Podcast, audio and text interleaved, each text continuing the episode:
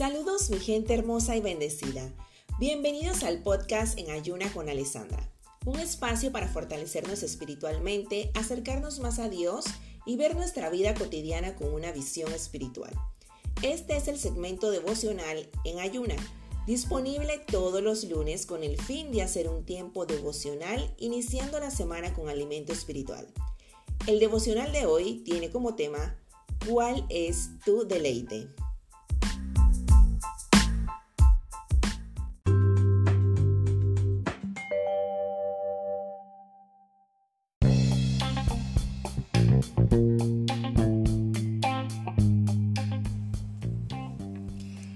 El devocional de hoy vamos a analizar brevemente qué es importante para ti y dónde está tu deleite.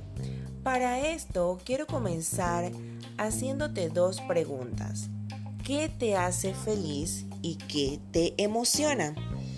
Te invito a ver eh, Salmos, el libro de Salmos, en el capítulo 1, versículo del 1 al 3. Afortunado el que no sigue el consejo de los perversos, ni el ejemplo de los pecadores, ni se une con los que andan burlándose todo el tiempo al contrario, le gusta la enseñanza del Señor y la estudia día y noche. Será tan fuerte como un árbol plantado junto a corrientes de agua fresca, da su fruto en el momento adecuado, y al que nunca se le caen las hojas. Le irá bien en todo lo que haga. Este pasaje nos enseña que Dios bendice a quienes no siguen malos consejos. Dios bendice a quienes aman su palabra y alegres la estudian día y noche. Tener la palabra en la mente es la clave. ¿Para qué? Para contrarrestar y depurar todo lo que entra a nuestra vida. Este pasaje habla de lo cuidadoso que debemos ser para tener salud mental y espiritual. Me encanta porque arranca diciendo que no debemos tomar el consejo de los malos. ¿Y quiénes son los malos? Los malos son personas que no tienen temor de Dios en su corazón. Este pasaje habla de la felicidad, la bendición el contentamiento en la vida del hombre o mujer que está bien con Dios. Habla de una persona feliz. Adentrando un poco en la investigación de este pasaje, quise buscar qué significaba bienaventurado. Y dice que una persona bienaventurada es un ser supremamente feliz o plena hay un punto clave en el siguiente versículo, porque vamos a ir descifrando eh, versículo por versículo desde el 1 al 3. En el versículo 2 es, me gustaría enfatizar mucho este versículo porque dice, Dios bendice a quienes aman su palabra y alegres la estudian de día y noche. Busqué otra versión de este versículo y me encontré con la Reina Valera que dice, sino que la ley de Jehová es su deleite y en su ley medita día y noche. Estudiar la palabra es meditarla, es reflexionarla y pensar con detenimiento cada palabra que Dios nos da por medio de la Biblia. De esta manera, nosotros podríamos encontrar los tesoros escondidos que se encuentra en las Santas Escrituras y poner en práctica el consejo de Dios. Cuando meditamos detalladamente y constantemente en las escrituras, abrimos nuestra visión espiritual y llegamos a tener una madurez espiritual, que es la meta que debe tener todo cristiano tal como lo dice Efesios capítulo 4 versículo 13. Este trabajo debe continuar hasta que estemos todos unidos en lo que creemos y conocemos acerca del Hijo de Dios. Nuestra meta clave es convertirnos en gente madura, vernos tal como Cristo y tener toda su perfección. Ahora está de moda porque pues traigo un poco de contexto de la actualidad eh, para descifrarlo también en conjunto con este pasaje. Y viene a mi mente que ahora está muy de moda la meditación como ejercicio. Pues no tengo nada en contra de eso, pero mi pensar es que esa meditación nos invita a vaciar nuestra mente de momento, a quedarnos en blanco. Y me pregunto, ¿para que se llene de qué? En ese vacío de mente puede entrar algo incorrecto en un momento inadecuado. Cuando hacemos una meditación bíblica, recibimos una invitación totalmente diferente, porque una meditación bíblica nos invita a llenar nuestra mente de la palabra de Dios, que nos nutre, que nos edifica, guía. Y si la aplicamos en nuestra vida, podemos dar buenos frutos.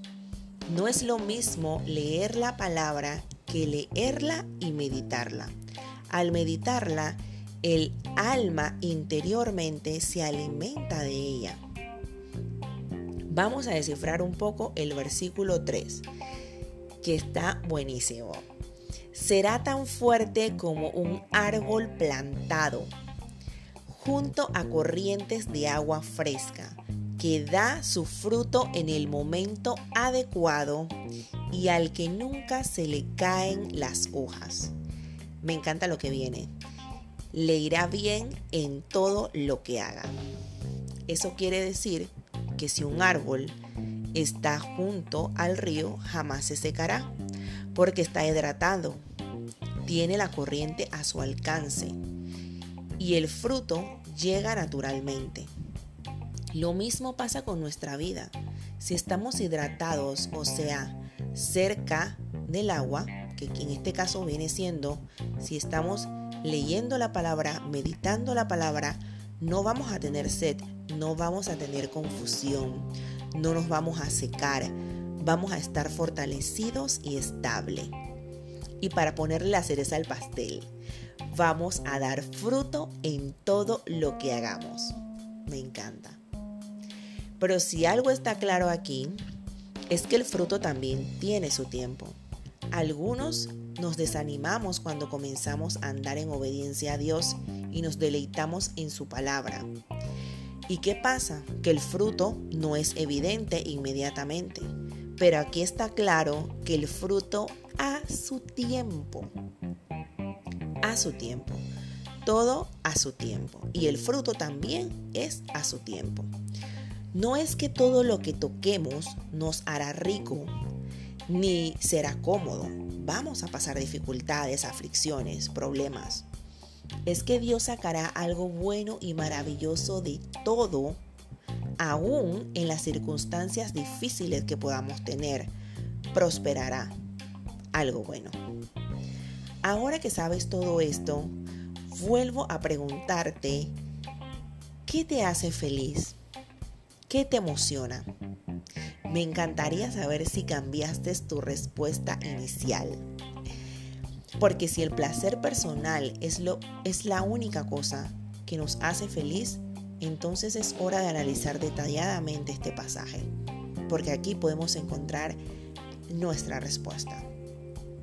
Si el estar con tu familia, con tus amigos, te deleita, eso puede estar mucho mejor, pero igual nos quedamos corto el hombre y la mujer de Dios debe hallar su deleite, su delicia, su felicidad en la palabra de Dios. Termino con este pensamiento que me gustó mucho cuando estaba haciendo el estudio bíblico. Eh, inmediatamente dije, eh, es un buen pensamiento. Dice, el hombre debe tener algo en que deleitarse, algún placer supremo. ¡Wow! Supremo algo que pasa por encima de cualquier cosa. Su corazón nunca tuvo la intención de ser un vacío. Si no se llena con las mejores cosas, estará lleno con cosas indignas y decepcionantes. Hoy lunes Te invito a que hagamos de la palabra de Dios nuestro verdadero deleite, nuestra verdadera felicidad. Espero que este devocional de hoy haya sido de bendición para ti y si consideras que alguien debe de escucharlo, con mucho gusto lo puedes compartir. Feliz y bendecido inicio de semana. Bendiciones.